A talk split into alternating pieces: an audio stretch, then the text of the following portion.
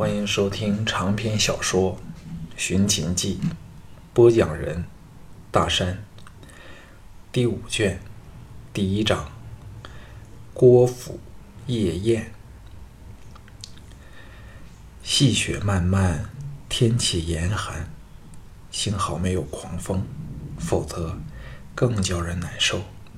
乌卓、项少龙和十多骑策马离府。人人带着竹笠，遮着大半脸目，驰出了吴府。到了街上，立时分道扬镳，两个人一组，各朝不同的方向奔去。先是有三辆马车，现在又有这霍迪的手法，就算延平的三百名手下全在府外守候，也很难同时跟踪这么多的彝人，何况。谁说得定项少龙是否是其中一个？这一招就是要逼延平的墨者武士只能退守在郭家下的山路和密林处。项少龙和乌卓循着一条精心选择的路线，迅速地离开了乌府外的园林区，到了民居林地两旁的大道，不往郭府的方向驰去，反冒着雨雪转左。往相反的方向，他们无暇理会对方是否跟在背后。到了一所大宅前，发出暗号，宅门立即打了开来。这大宅的主人是个和乌府有着深厚交情的人，自然乐意与他们方便。两人也不答话，闯宅而入，再有后门，来到宅后的街上，这才往郭府所在的秀月山。快马奔去，这一手由屋主安排，就算真给人追上，亦可将对方甩掉，漂亮之极。雨雪迎面打来，项少龙忽然一阵茫然。来到这古战国的时代里，虽只短短年许的光阴，但他已有着颇多惨痛无比的伤心事儿，淑儿素女的横死。已使他受到了严重的创伤，但赵妮的惨死，更直到这一刻也难以接受。可是，那又是残酷无情的现实。忽然间，这三位芳华正茂的美女，便永远地消失在这尘世间。就算他杀了赵牧或者是邵元君，仍改变不了这个事实。现在。他的大恩人元宗也证实死了，哎，这一切究竟为了什么？自己也随时会给人杀死，那是否是一种解脱？死后会否和他们有再见的机会呢？自有生命开始，生死的问题便一直困扰着人类。那是否只是一次忘情投入的短暂旅程？人的存在。并非至坟墓而止。这个问题从没有人能够解答或证实。宗教的答案，天堂、地狱又或生死之外，很可能只是一种主观的愿望。但没有了又不行，死后空无所有，是很难被接受的一回事儿。病寂身旁的乌卓说：“孙姑爷，前面就是秀月山了。”项少龙一阵醒来，收摄心神，往前望去。这时，他们刚离开民房，到了山脚处，只见一条山路直通丘顶，上面古木成林，引见巨宅高楼，极具气势，但却看不到有伏兵的行迹。山脚处有座牌楼，写着“郭氏山庄”，却没有人把守。两人转入道旁刻有与唐晶两人约定样号的树林里，跃下马来，树木草地均积盖了白雪，景象纯净迷人，却不利于隐藏或逃跑。乌卓在另一棵树角处找到了刻迹，向项少龙打了个手势，领先伸进林内。项少龙把墨子剑连着赵倩为他打造的格囊背在背上。左手持着丢而复得的飞鸿，追在乌卓背后。忽而四周无声无息地出现了重重的人影和火光，把他们团团围着。将乌卓背上的两只连挺来到手上，暴喝一声，往前方突围攻去，不让敌人有时间摸清地形和巩固包围网。项少龙正痛心，正痛心爱美女和严宗元宗的死亡，满腔的愤怨，拔出木剑，拿在右手，随着他杀往林立。对方想不到他们如此的凶悍，正面拦着乌卓的两名赵默行者，苍茫下一个往后退了一步，另一个人长剑挥来。铮锵一声，刀挺相击，在暗黑里蹦起一阵火花。乌卓其对方臂力及不上自己，荡开长剑，令敌人门户洞开，使了个假身似要向另一人攻去时，左手的连挺回转过来，闪电破入对方的空门里。那个人也是了得，回剑手中，得岗个挡格连挺。岂知却忘了乌卓右手的连挺，只见精芒一闪，乌卓运腰扭腰运挺，由上而下，直没入对方的小腹里。那行者几曾想到乌卓的连挺角度如此的刁钻，一声惨叫，往后跌退，鲜血激溅往血地雪地上，当场毙命。乌卓毫不停留，两挺化作两道电光，随着扑前之势。往那另一个行者攻去，战争终于拉开了序幕。这些行者人人武技高强，怎也想不到只两个照面，便给名不见经传的乌卓杀了一个人，都红了眼围了上来。一时间杀声震天。紧跟在乌卓身后的项少龙，进入了墨子剑法手心的诀窍。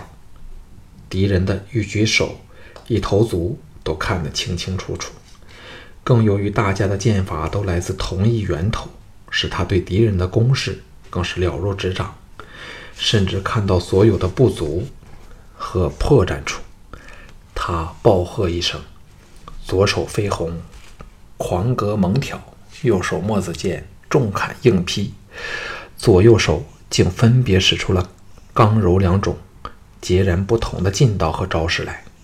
他的眼神燃着愤怒的火焰。神色则是冷酷平静，就像换了个人似的，气势慑人之极。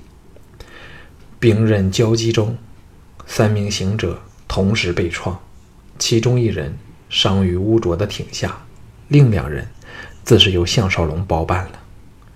一声大喝响自乌项少龙的右方，一名特别高大、看来有点身份的行者，手持铁棍。排众而出，由一棵树后抢了出来，右脚踏前，左脚后引，抚青上身，在火光下闪闪发亮的铁棍，直戳项少龙的心脏而来，又准又狠又急。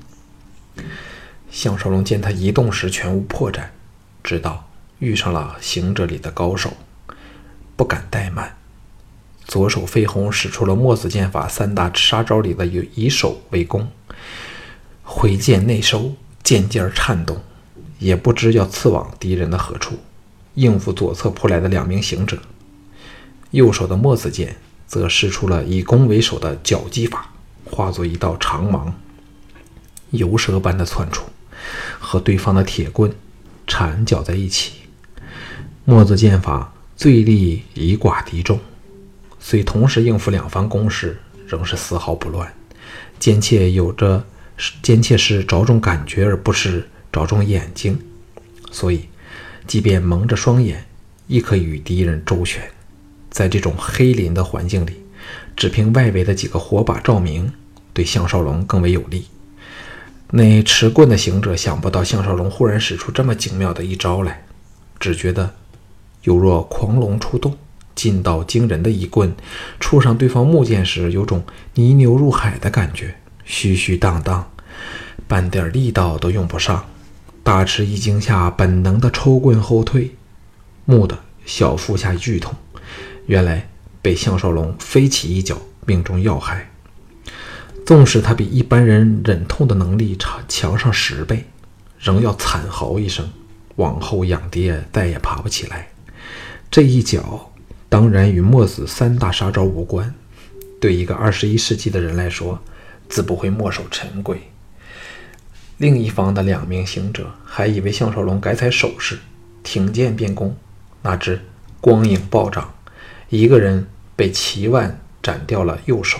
另一个人大腿中箭，惨哼声中往后退去，撞得己方想补入空隙的人左扑右跌，乱成一团。谁想得到项少龙的剑法如此的精妙狠辣，大别于墨子剑法一贯温纯的风格。污浊的表现也毫不逊色，硬撞入两个敌人中间处，手移到连挺的中间，使出了近身肉搏的招数。虽被敌虽给敌人的剑在臂上划出了一道口子，但同时却刺入其中一个人胸口，另一个敌人则被挺尾回打，正中耳朵处。疏忽间，两个人推进了丈许之远，背后弩击声响，两个人同时闪往树后，弩箭射空。他们虽杀伤了对方多人，可是行者武士潮水般的从四方涌来。形势仍然非常不利，项少龙见势不对，飞鸿剑回入鞘内，探手外袍里，左手拔出飞针，连续释放。这一招大出敌人意料之外，当时有数人中针倒地。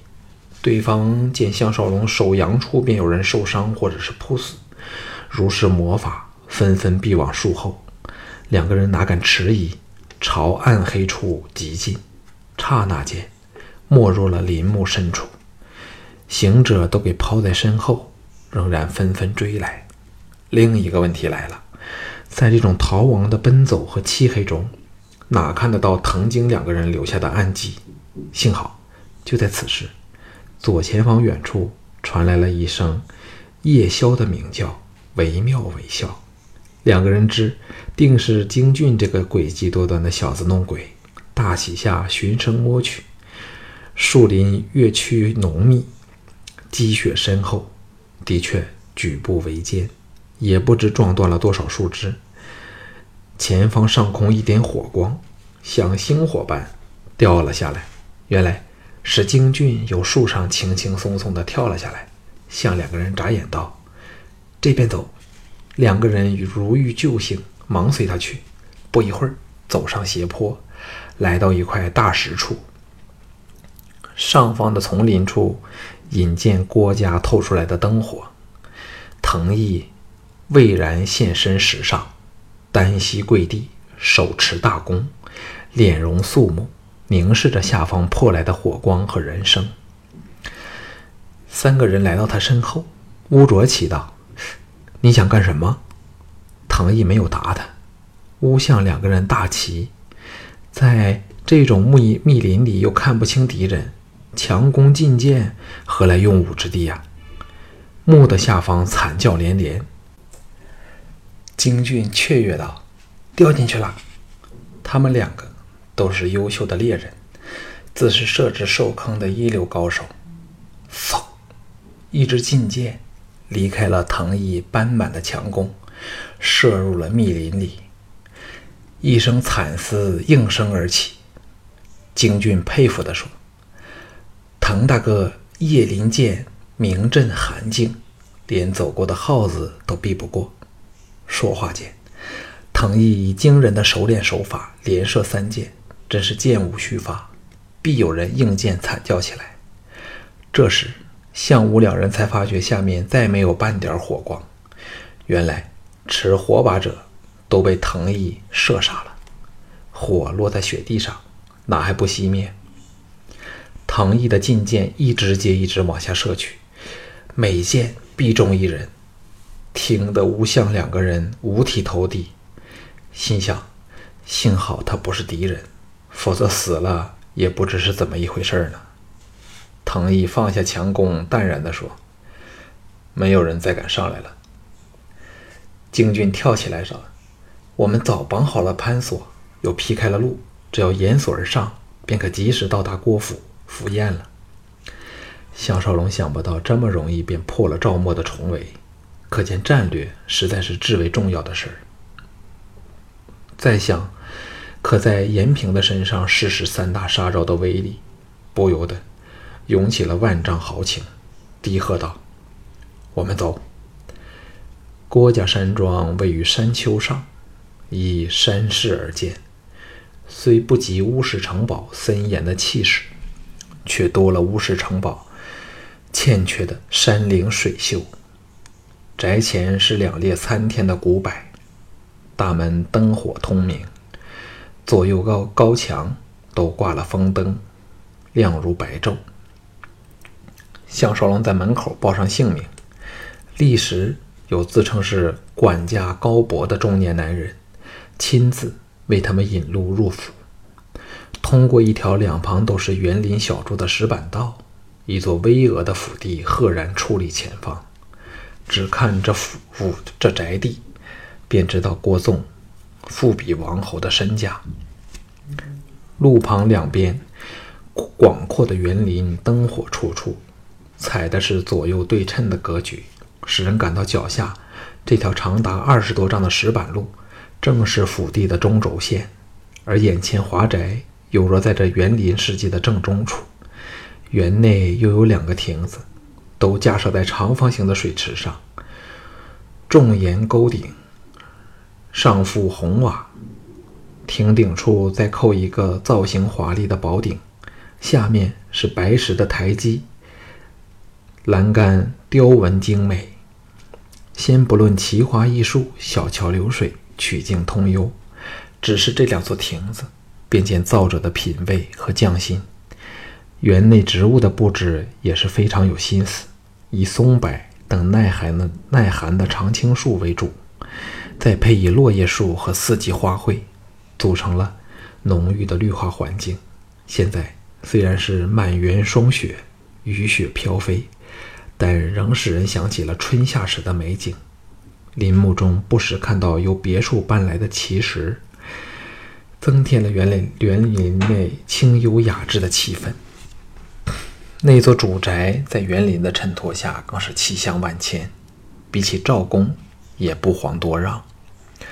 乃坐北朝南的格局，面阔九开间，进深四间，呈长方形，上有。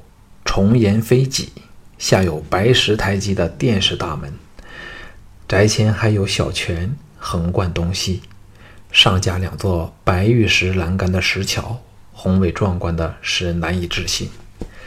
京俊这长居山林的小子更是看得目瞪口呆，凑到项少龙耳边低声说：“这样大的房子，怎睡得着觉呢？”项少龙见那管家高博遥遥在前领路。听不到他们对答，笑应道：“搂着美人儿还怕睡不着吗？”京俊立时眉飞色舞，显然想到了今晚回乌府后的节目。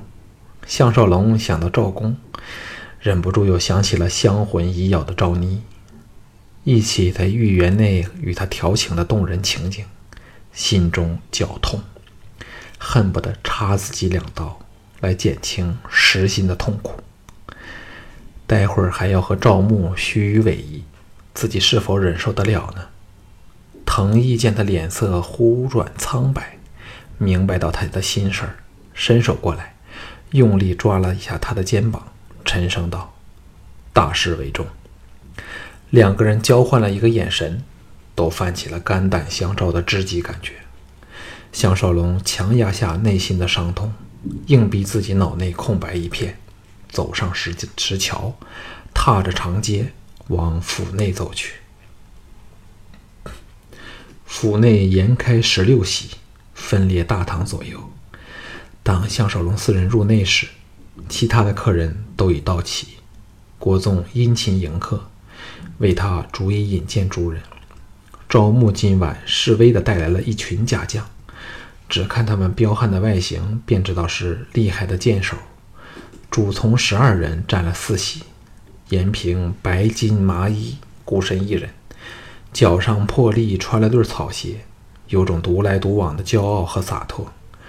若非有元宗这仇恨铸成在两人间不能逾越的阻隔，说不定项少龙会和他攀点交情。现在，则只能以这时代最常用的方法之一——武力来解决。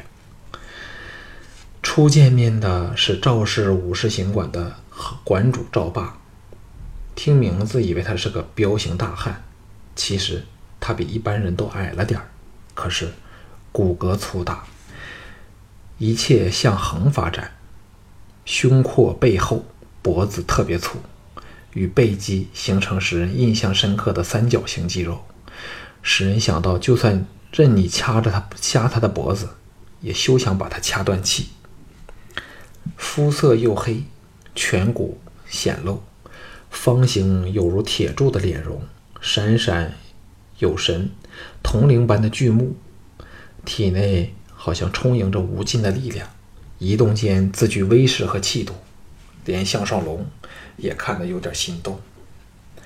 他以前当特种部队时，打架乃是家常便饭，最懂得观察对手。看到这个赵霸。立时把对方列入了最难应付的敌人行列。有四个弟子随他来赴宴，当然都是一流的好手。但最引人注目的是，其中竟然有一个叫赵志的年轻姑娘。乍看下，她并没有夺人心魄的艳色，但玉容带着某一种难以形容的沧桑感，配以秀气的惊人的凤眼、瘦长的脸庞、性感的红唇。极具女性的魅力，尤其她身长玉立，比赵霸高了整个头，只比项少龙矮上三寸许。这么高的姑娘，因大量运动练成了标准身形的体格，与人鹤立鸡群的出众感觉。赵霸和赵志对项少龙都非常冷淡，介绍时只是略略点头，表现出了掩不住的敌意。当京俊。忍不住上下打量赵志时，此女更露出了不悦之色，秀目闪过了骇人的杀机，吓得京俊不敢再看她。另两个客人赫然是赵牧的文武两大走狗。大夫郭开生得仙风道骨，留着五缕长胡，只是眼睛滴溜溜乱转，正如雅夫人所说，满肚子坏水。众人中也以他表现的对项少龙等。最是亲热，更使人印象深刻的是是他那阴柔尖细的嗓子。将军将军岳成与郭开都是三十开外的年纪，两眼若闭若开，似有似有神又似无神，与人沉于酒色的印象。身材瘦长，手足灵活，一身将服也是颇具威势。两个人均有几个家将跟随，占了四席。接着是郭纵的两个儿子，郭求和郭廷，都是平平无奇之辈。凡是十多个家将里，有个智囊人物叫商齐，无论风度和气质，均使人知道此人足智多谋，学识丰富，不可小觑。介绍过后，郭纵招呼个人个人入席，首先。要项少龙坐于右方第一席的上座，项少龙推辞不果，唯有坐了这代表主宾的一席。对面的主席家自是郭宗，接着依次是赵牧、赵霸和郭开。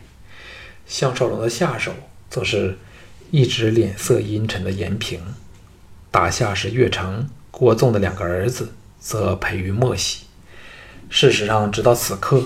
项少龙仍弄不清楚郭纵为何要设着庆功宴。假设刚才自己被人伤了，与郭纵的面子上也不好看。酒过三巡后，郭纵欣然说：“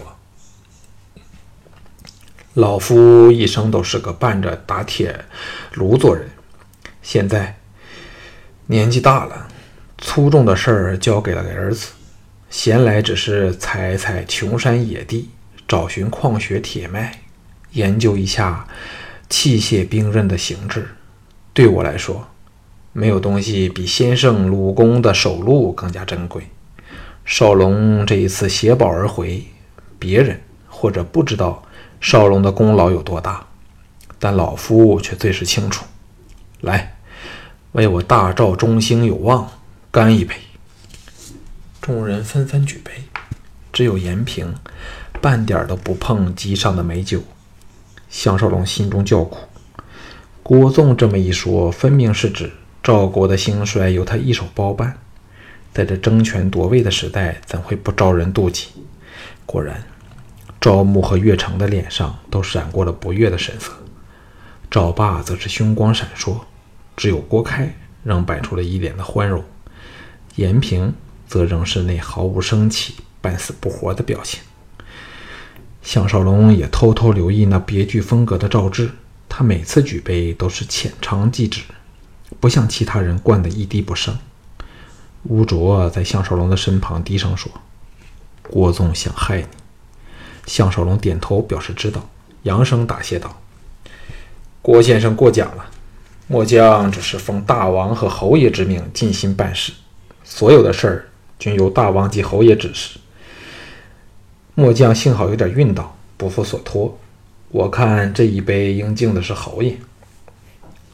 众人慌忙向赵牧举杯，项少龙等自是边饮酒边心中咒骂，暗骂赵牧这个残暴的奸鬼。那个美女赵志想不到项少龙对答如此得体。眼中亮起了雅意之色，细细打量起项少龙来。赵牧的脸色好看了点哈哈大笑，欣然喝酒，好像功劳真是全归于他的样子。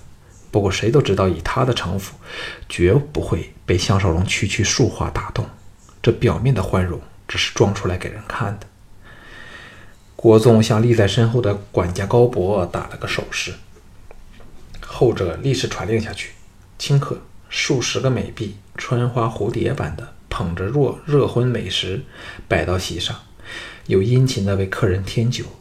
项少龙特别留意严平，只见他机上只有青菜麦饭，显见郭纵特别的照顾了他的需要。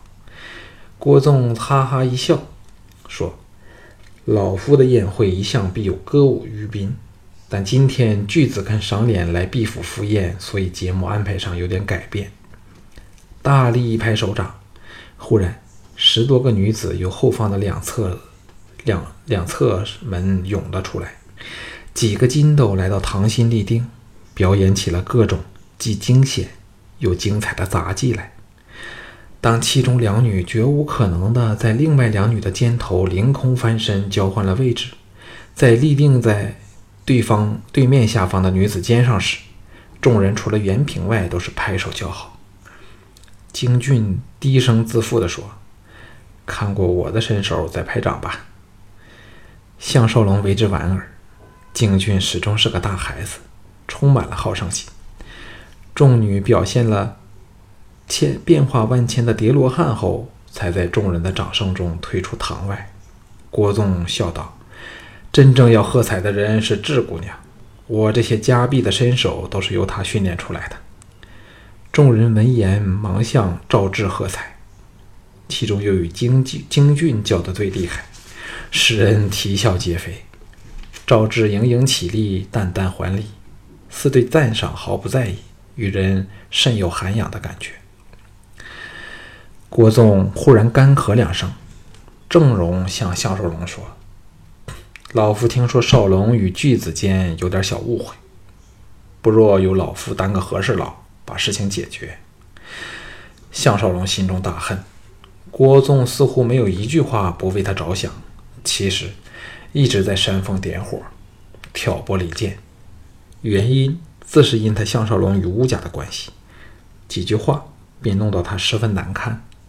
就算他立即交出巨子令，也开罪了赵牧，因为他把拥有巨子令一事瞒个瞒着这个奸鬼。但假若他不让郭纵做这和事佬，郭纵便有借口对付他了。幸好严平冷然说：“郭先生和这和这个和事佬做的太迟了。现在本子和相兵卫的事儿，只能依从末门的方式解决。众人不用问也知道了，那种方式舍武力，再无他途。”赵末行者伏击项少龙一事，这些位于邯郸权力上最上层的人怎会不知道？也明白，延平方面吃了大亏，种下了不可解的深仇。赵牧纵容说：“一个是大王最看重的客卿，一个是大王最宠爱的御前剑士，谁也不愿看到任何一方有失。不若明天由本侯禀奏大王，由他定夺，好吗？”郭开和岳成立即心中暗笑。延平在赵国地位尊崇，最近对付燕人的入侵时，又在服役守城中立了大功，对着赵王都平起平坐。把这个事儿摊在他面前，不用说，吃亏的定是项少龙。他两人的想法，郭纵这个老奸巨猾的狐狸怎会不知道？他和乌世罗不和，已不是一朝半日的事。而有关乌应元和吕不韦的关系，亦是由他透露与赵王知晓。现在吴家出了个这么厉害的孙姑爷，无论如何，他也要毁掉他。起先他还不明白赵牧的心意，经过言语试探下，立时有了默契。不过现在，孝成王非常看重项少龙，又有乌世罗在后面撑腰，他们不敢。公然的明刀明枪的对付这个由无名小卒变成有身份有地位的年轻剑手，赵牧先打出了侦查贞操的牌，哪知荆王后另有一居心，为项少龙隐瞒了真相。于是他选中了剑术高明、手下有高手如云且身份超然的严平，告诉元宗身上没有巨子令的事儿，挑起两人间的矛盾。